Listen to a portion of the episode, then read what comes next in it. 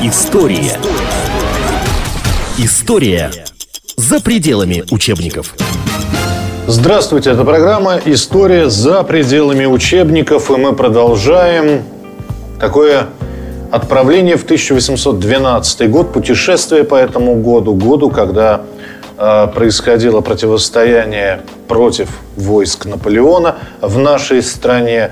Мы уже поговорили о Бородино, мы уже поговорили о том, как Наполеон занял Москву. И мы оставили императора Наполеона в Москве, которая горела, которая чадила, окутывала дымом.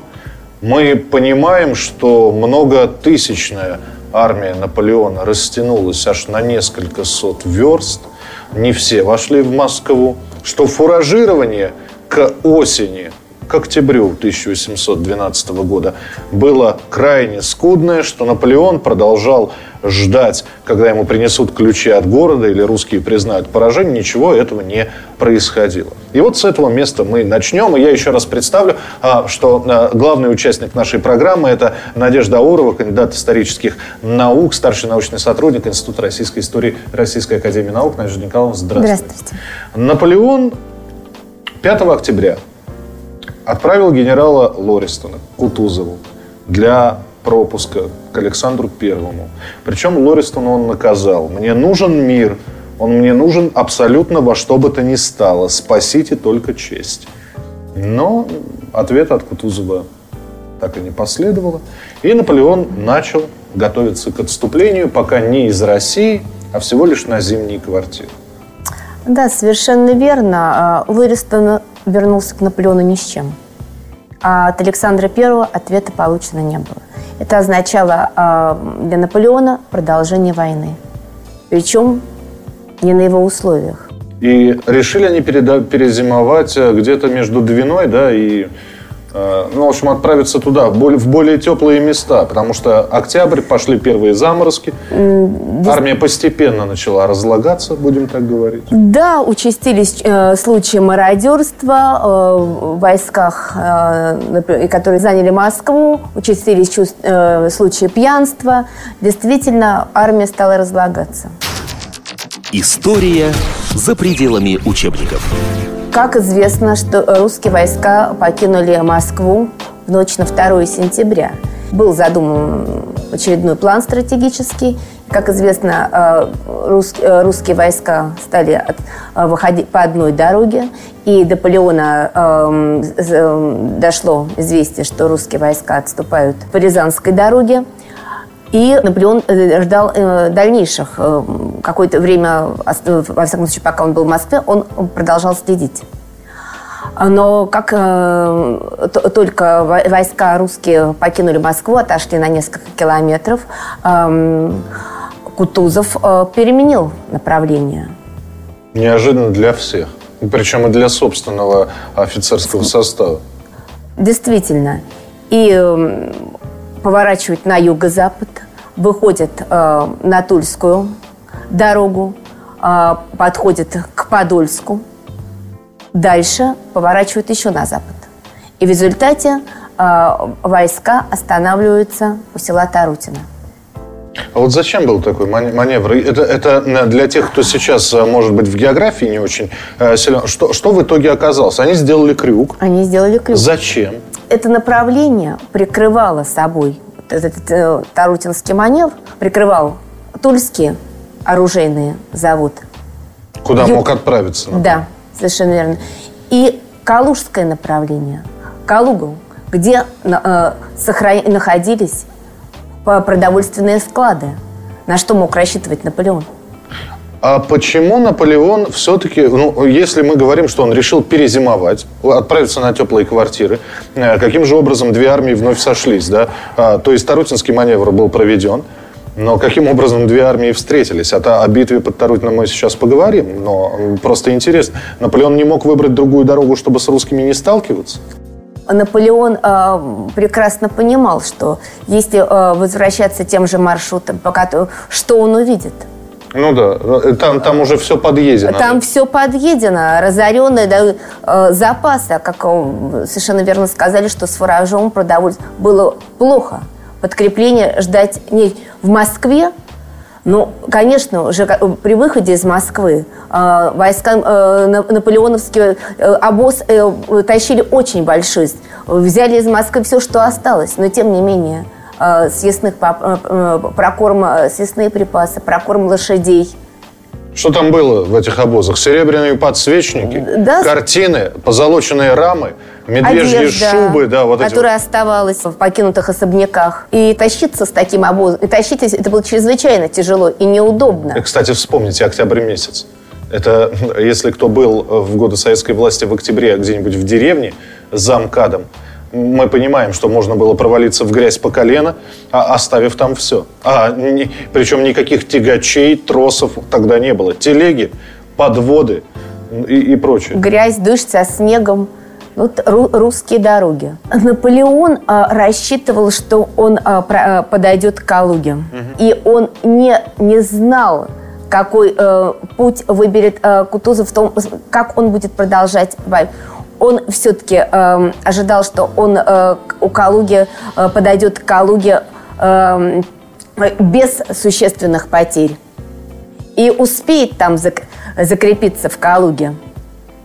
Но мы понимаем, что в этот же момент еще и партизанская война началась. Та самая знаменитая партизанская война, когда из лесу вдруг неожиданно на те же обозы нападали крестьяне с вилами, э, какие-то э, вылеченные в местных деревеньках после Бородинского сражения солдаты, да? Ну, на самом деле, если говорить э, о развертывании партизанской войны в России, ну, пожалуй, за все время Наполеон второй раз э, после Испании столкнулся с таким явлением. И но называл в Испании, это варварством. Э, да? да, но в Испании не, э, партизанская война все-таки не, не приняла таких масштабов. Кстати, как я вот уже в предыдущей программе говорила, что Москва второй город после Мадрида, который э, мне принес ключи. И в, в Мадриде население также встретило.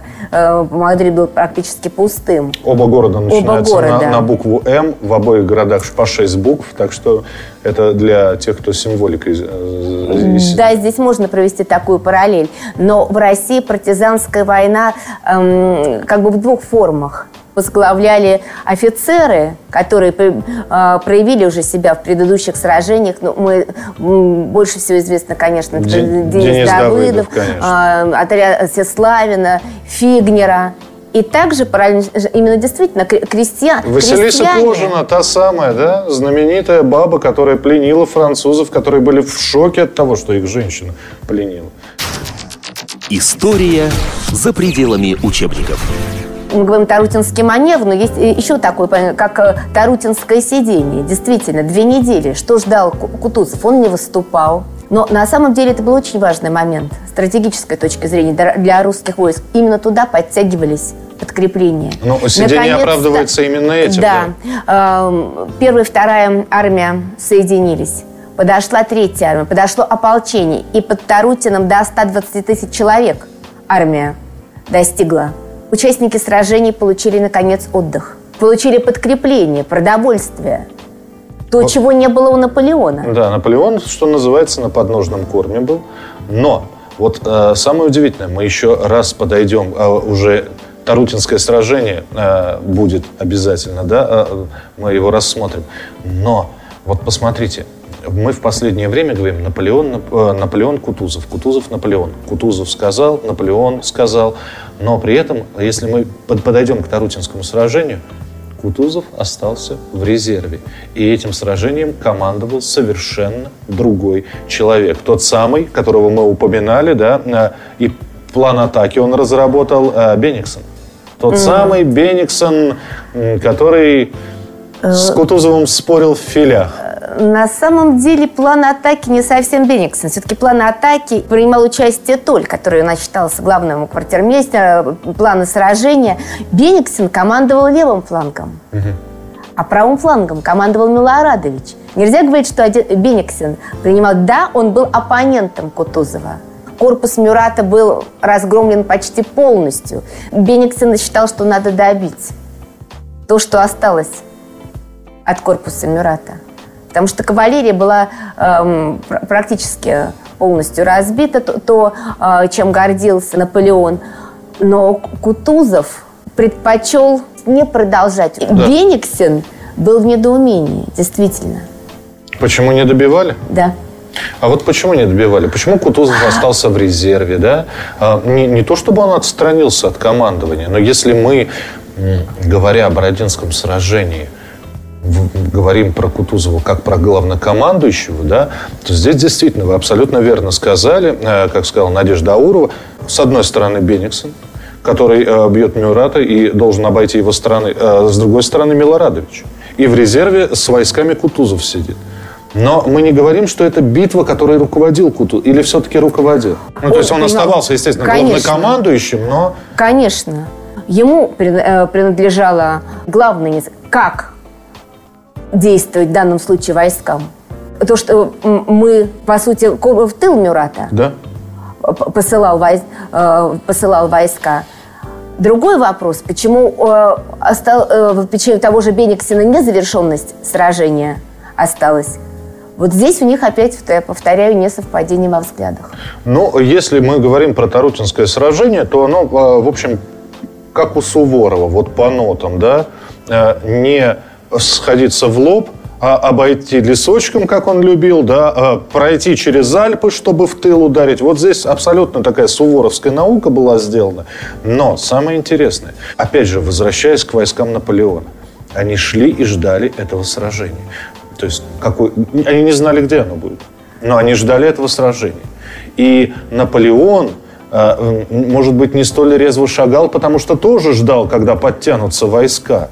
И тем не менее, такое ощущение, что они оказались, французские войска не готовы. В общем-то, можно сказать, что Наполеон в какой-то мере корпус Мюрата послал на разведку. Известно, что э, Мюрат остановился в шести километрах от Тарутинского лагеря. Это, в общем-то, близкое расстояние. И смысл э, Тарутин, начало Тарутинского, э, в общем-то, это была внезапность нападения. Здесь сыграла роль внезапность нападения. Конечно. То есть никаких кто... договоренностей, знаете, с восходом солнца, оба войска, это вам не, это, не, не Бородино, да? Это не Бородино, потому что там уже было очевидно, что значит, здесь, по сути, э, мы застали врасплох корпус Мюрата. Мюрат Вы... не ожидал вы знаете, Надежда Николаевна, я почитал э, перевод одного французского историка, э, который э, рассказывает вообще о, о хождении Наполеона по Европе.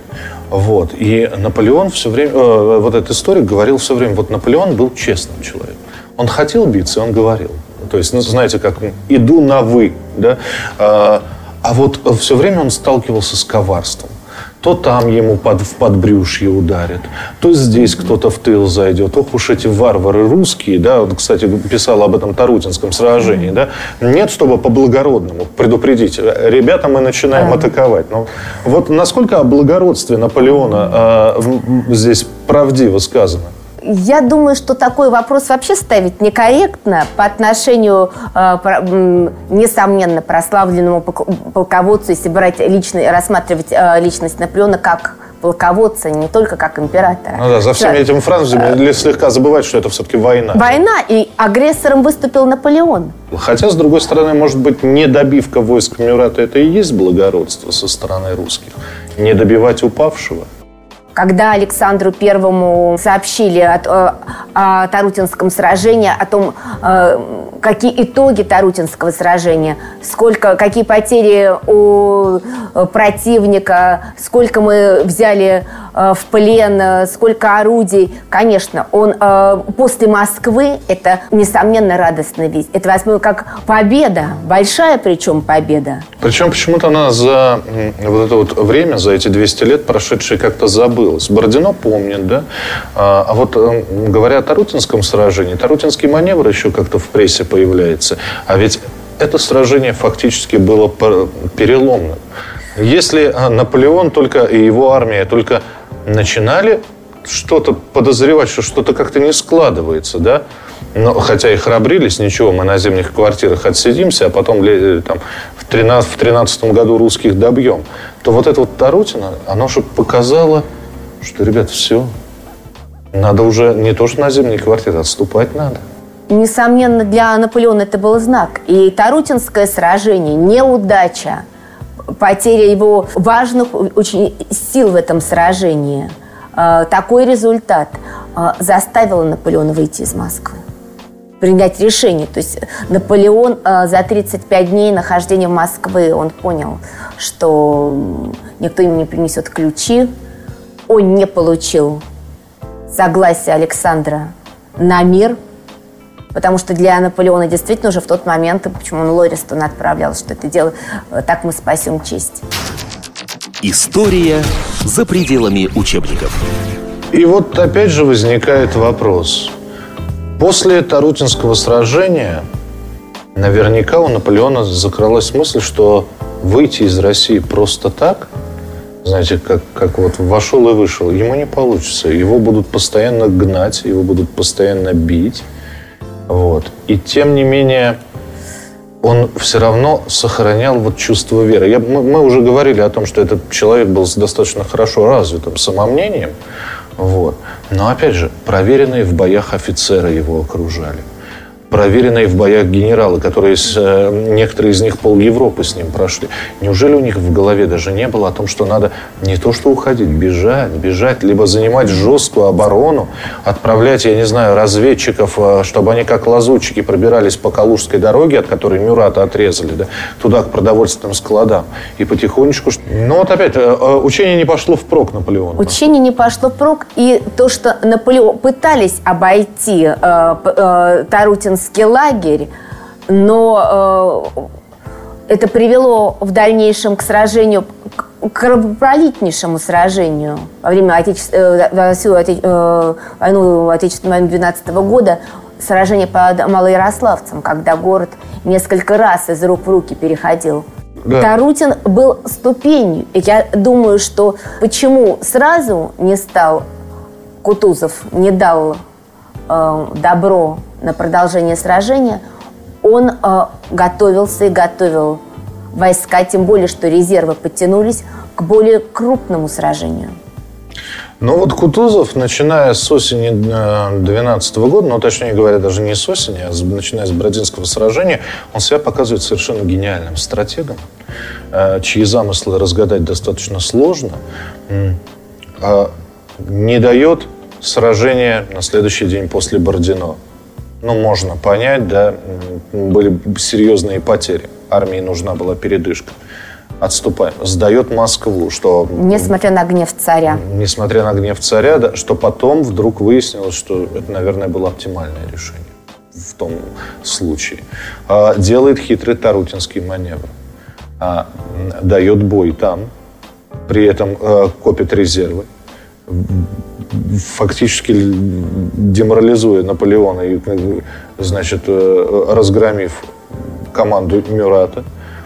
И при этом э, к Малоярославцу у нас выдвигается достаточно серьезная, подготовленная, отдохнувшая, сытая, хорошо фуражированная, подготовленная на зиму армия.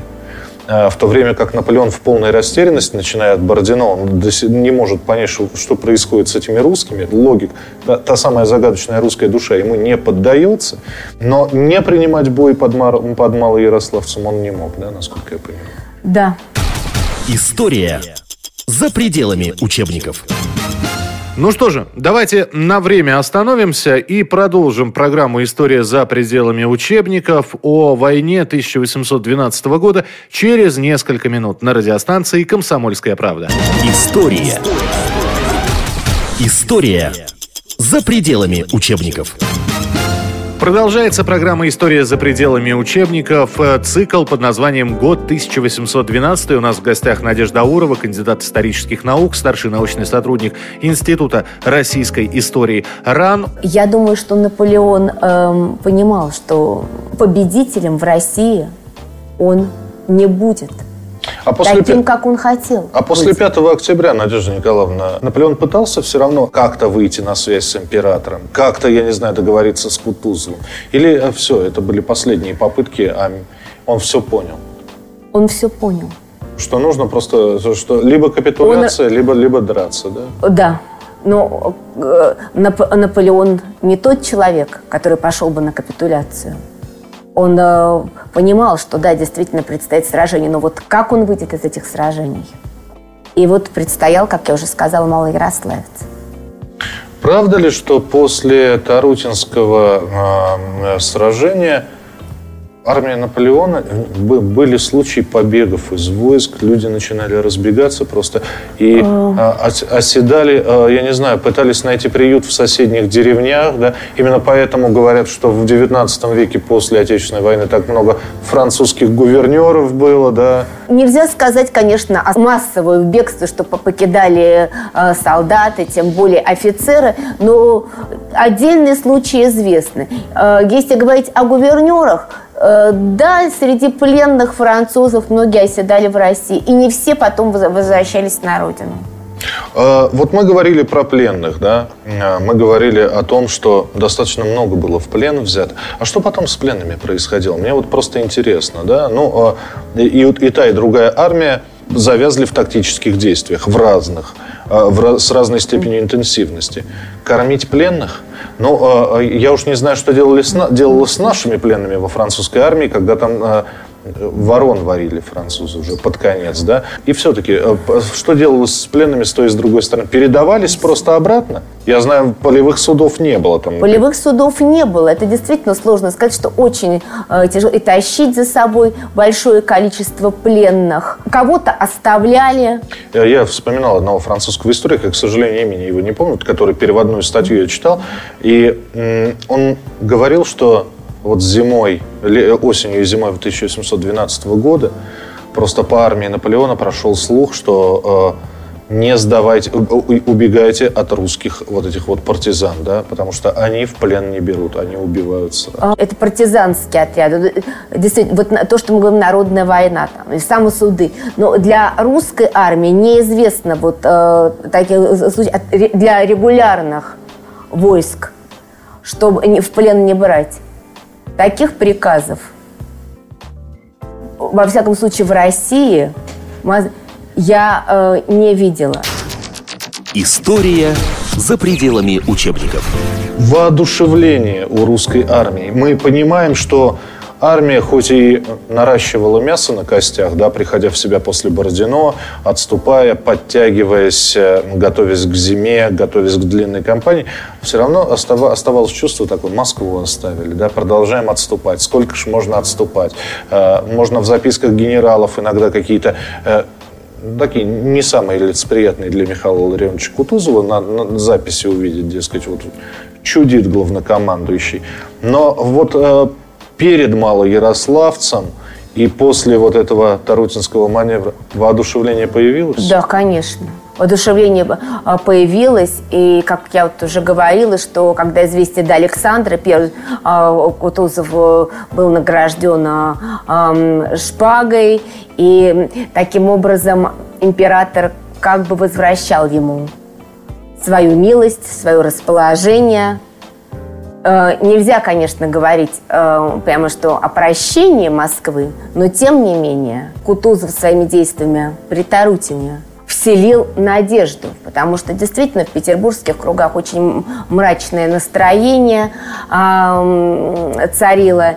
И у, у матери Александра Первого, э, Марии Федоровны, и даже а, в придворных кругах а, действительно ходили настроения о том, что, может быть, стоит подписать мир. Сепа да. Сепаратный, но э, да. мы, мы при этом понимали, что мир-то мы подписываем на таких условиях, Александр что, отказался. Что, какая, что согласно этому проекту договора сепаратного мира, там какие-то территории все-таки Наполеону отходили, да. А, дело в том, что э, такой мир, это понятно, что Александр здесь, э, он принимал решение единолично, и он, не, э, несмотря на давление, э, было очевидно, что он на, на мир не согласен.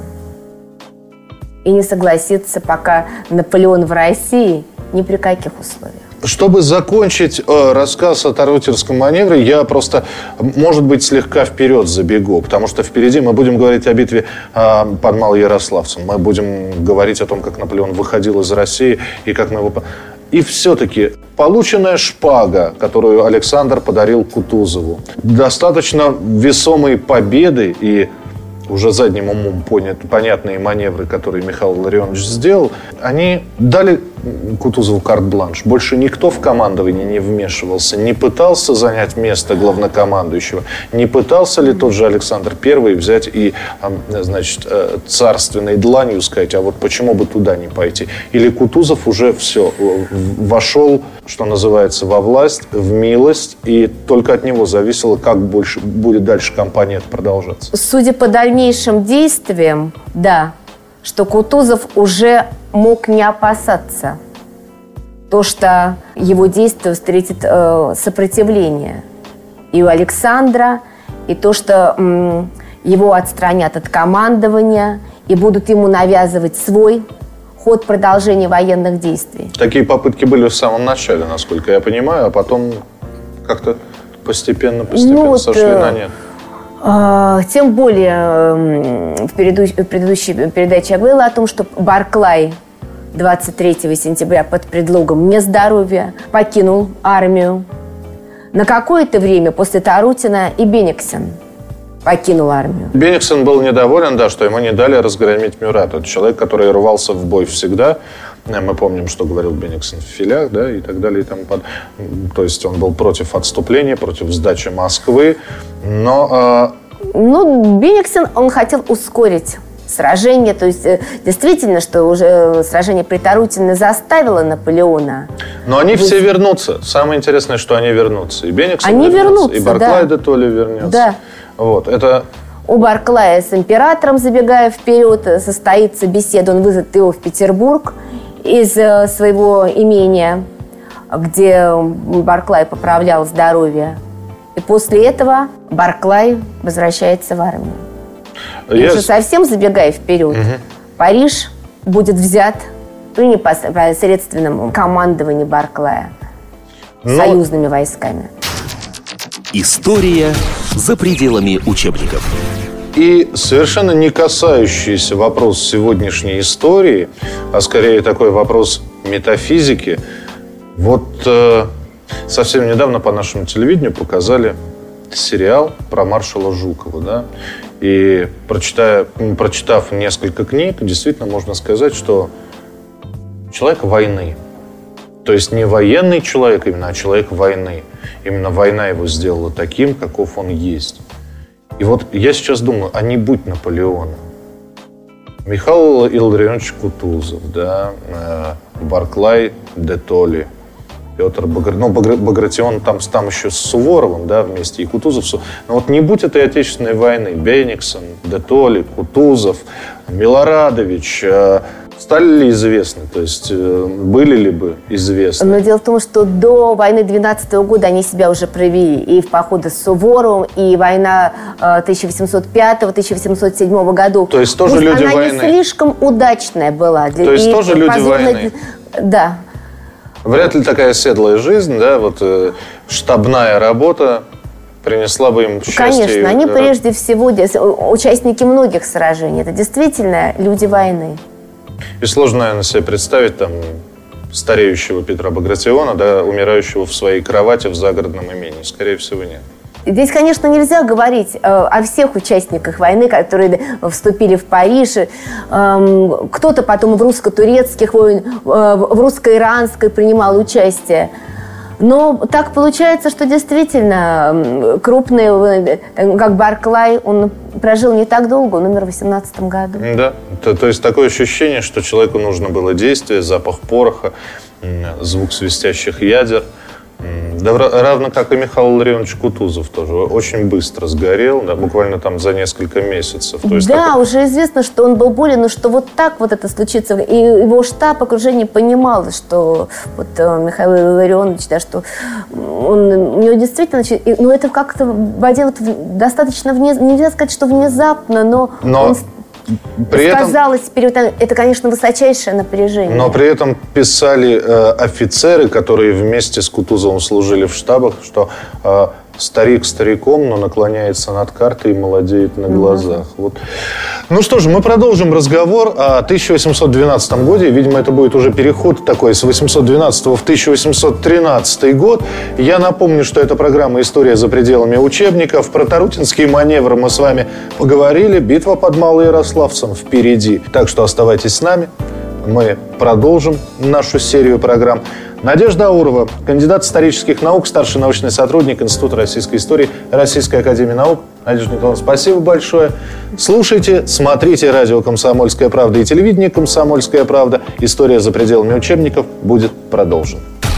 История за пределами учебников.